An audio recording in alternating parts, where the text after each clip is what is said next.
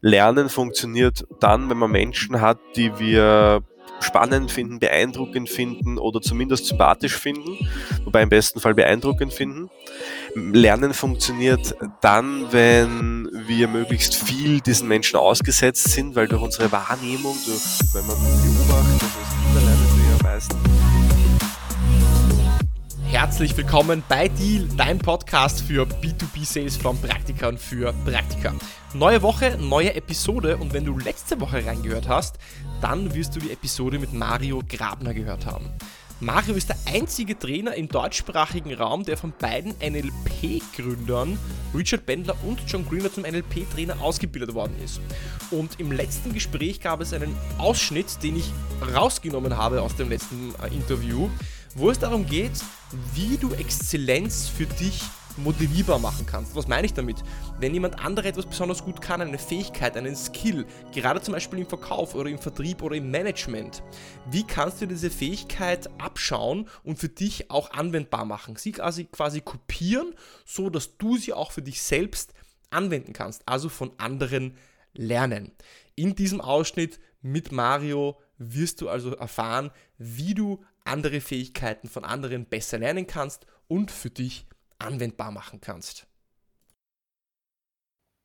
Du hast vorher gesagt, dass NLP ist dadurch entstanden, dass man die Besten modellieren wollte, die Besten in der Art der, in der Kommunikation modellieren wollte und daraus destillieren wollte, was sind so die Best Practices eigentlich. Jetzt geht es ja im Verkauf auch sehr viel darum, von anderen zu lernen und NLP ist ja die Modellierung von Exzellenz und gerade im Verkauf ist es so, ich imitiere ja das, was um mich herum passiert. Wenn ich also in einem Raum mit anderen Kollegen sitze, dann höre ich ja zu, was die machen, schaue zu, was die machen und versuche das vielleicht unterbewusst auch nachzumachen oder zu imitieren, so wie ein Kind. Ähm, wenn jetzt NLP die Modellierung von Exzellenz ist, hast du da ein paar Tipps, wie man Exzellenz auch am besten modellieren kann, um diese auch für sich selbst anwendbar zu machen? Ja, du hast das schon angesprochen, äh, umgib dich mit Menschen, die dort sind, wo du hin möchtest und nicht die dort sind, wo du eh schon bist. Das heißt, such da neue Herausforderungen und geh all in, also geh voll ins Umfeld hinein. Das ist das, was dich ausgezeichnet hat in deiner Vergangenheit. Wir kennen uns jetzt auch schon ein bisschen, du hast immer neue Herausforderungen gesucht, hast dir immer Menschen gesucht, zu denen du aufschauen konntest, wo du was lernen konntest, Strukturen gesucht. Und so ist es im NLP schlussendlich auch. Du lernst natürlich nur dann oder vor allem dann am besten, wenn du möglichst viel Zeit in solchen Umfeldern verbringst.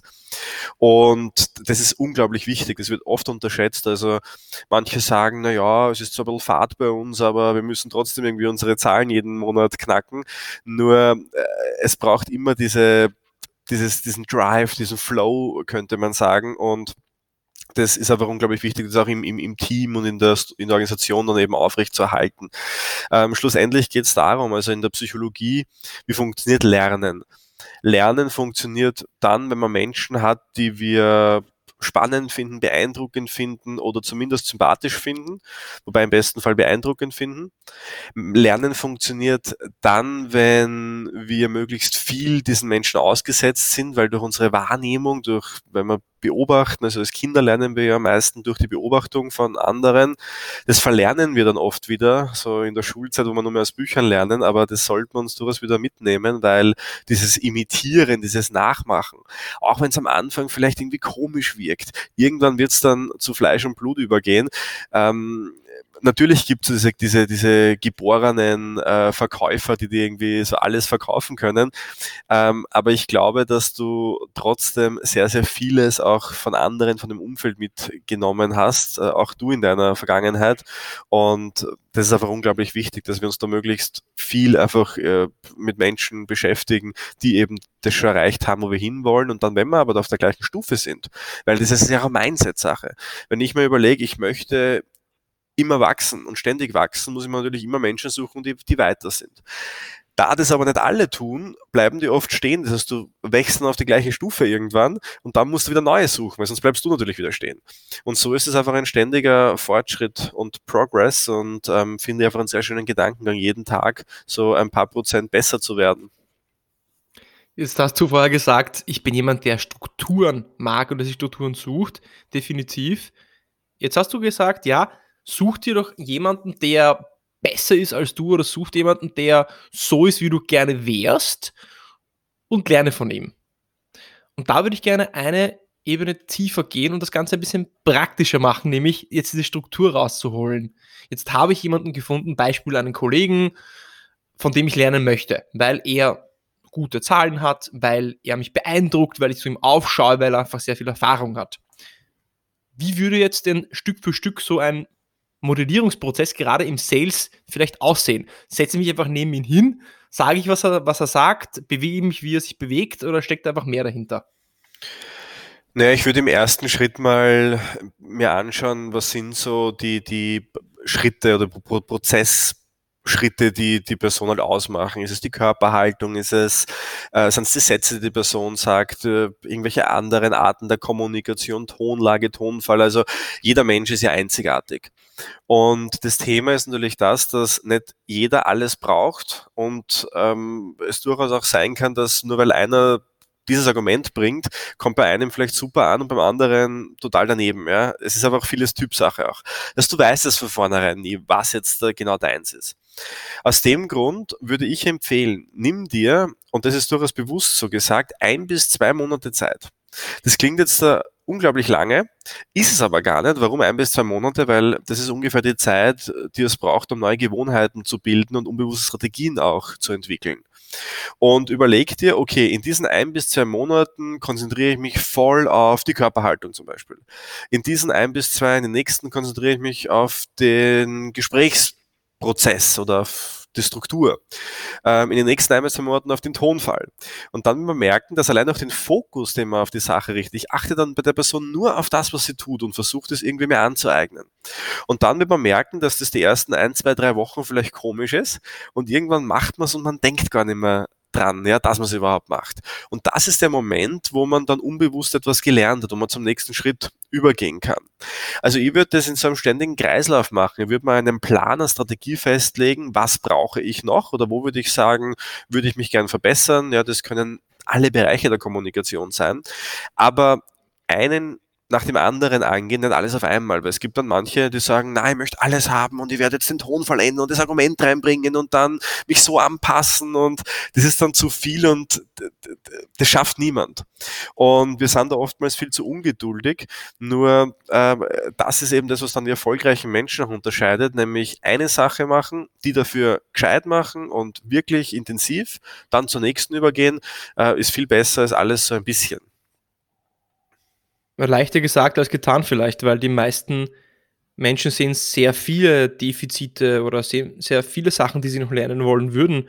Und dann, wie du sagst, sich auf eine Sache zu fokussieren, diese eine Sache herauszufinden und sich darauf zu stützen und alles andere auszublenden, fällt mir persönlich zum Beispiel sehr oft extrem schwer. Jetzt hast du sehr viel von Lernstrategien gesprochen, NLP, Lernstrategien.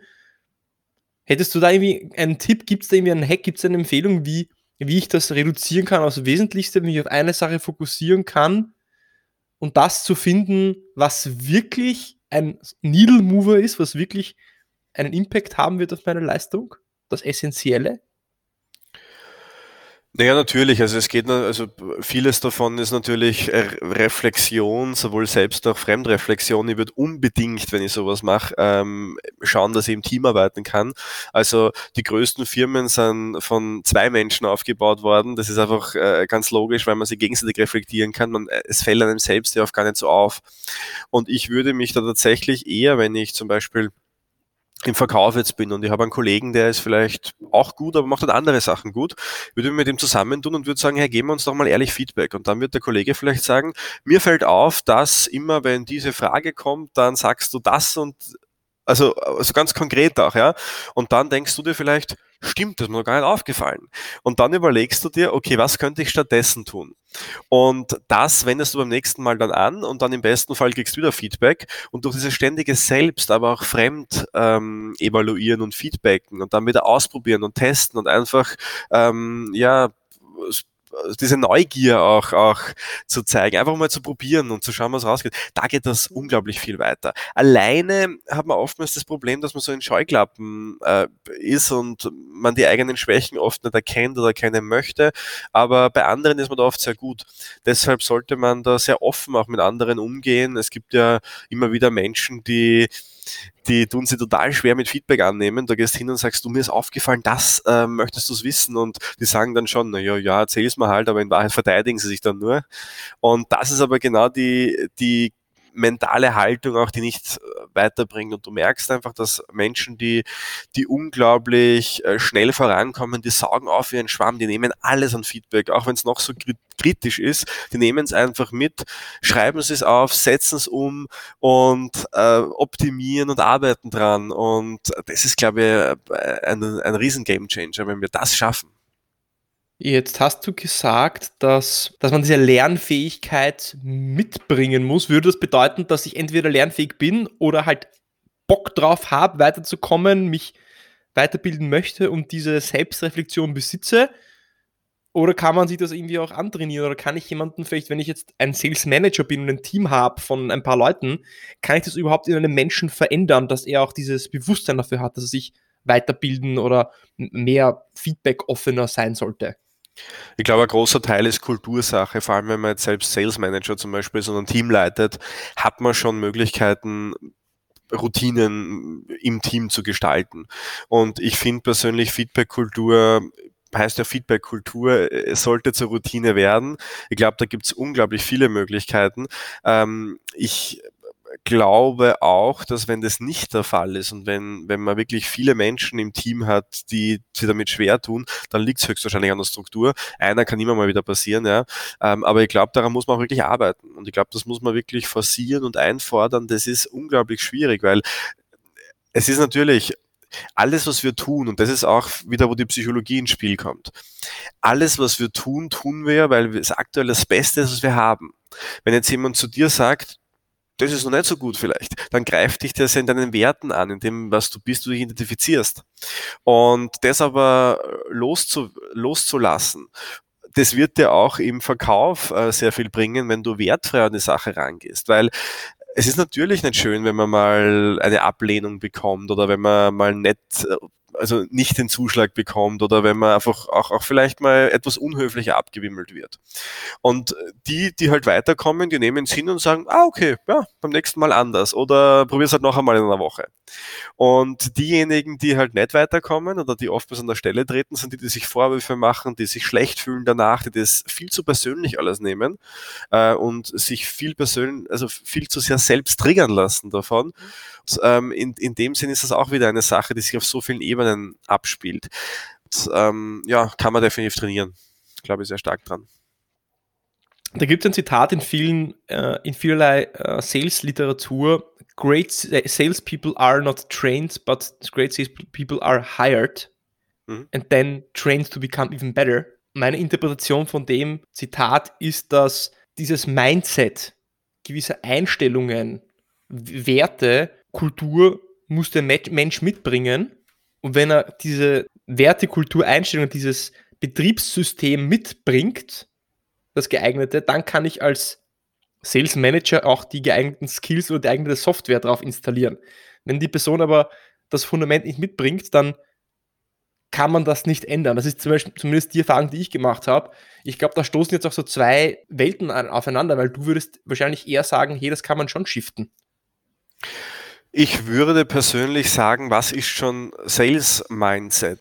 Konkret, ja, Beispiel. Ähm, ich sehe eher die Möglichkeiten als die Probleme. Also ich frage mich eher, warum sollte das funktionieren, als warum sollte es nicht funktionieren? Optimismus, Positiv äh, äh, Positivity.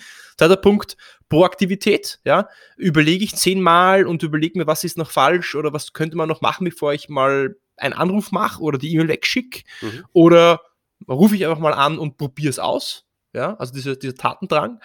Und äh, dritter Punkt, die Notwendigkeit zu sehen, permanent an sich zu arbeiten, Feedback anzunehmen, offen sein für Neues und das auch auszuprobieren.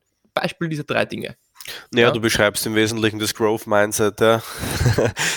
versus Fixed Mindset. Ja. Das ist ja aus der, ein ganz bekanntes populärwissenschaftliches Konzept, wo es einfach darum geht, was unterscheidet so die Erfolgreichen von den weniger Erfolgreichen. Und natürlich ist es so, dass die erfolgreichen Verkäufer dieses Growth Mindset an den Tag legen, genauso wie die erfolgreichen Sportler, ja, oder auch, also ich glaube, das ist generell ein, ein Erfolgsmindset, ja. das du hier ansprichst. Natürlich ist es so, dass ich schon glaube, dass man so, so in gewisser Weise ein paar Persönlichkeitsfacetten äh, haben sollte, wenn man im Verkauf arbeitet. Ja. Also ich glaube, so dieses also die meisten Verkäufer sind sehr proaktiv ja, und tun einfach und machen. Also ich glaube, wenn du wartest, bis du angerufen wirst, wirst du wahrscheinlich weniger, weniger Sales machen, als wenn du proaktiv anrufst. Also das ist schon klar und ich, ich verstehe, worauf du hinaus möchtest. Ja. Ähm, ich glaube auch, dass nicht jeder Mensch quasi dafür, dafür geschaffen ist, einfach rauszugehen und, und, und äh, für jeden Monat das, den, den Umsatz quasi zu knacken. Äh, äh, trotzdem glaube ich, dass es jedes Unternehmen anders braucht und, und dass es schon sehr starke Facetten davon gibt, weil äh, extrem proaktive Menschen passen auch nicht überall hin. Ja? Also es braucht immer eine Ausgeglichenheit und auch nicht in jedem Bereich proaktiv zu sein. Also ich glaube, diese, diese Variabilität die dann wieder ganz wichtig ist.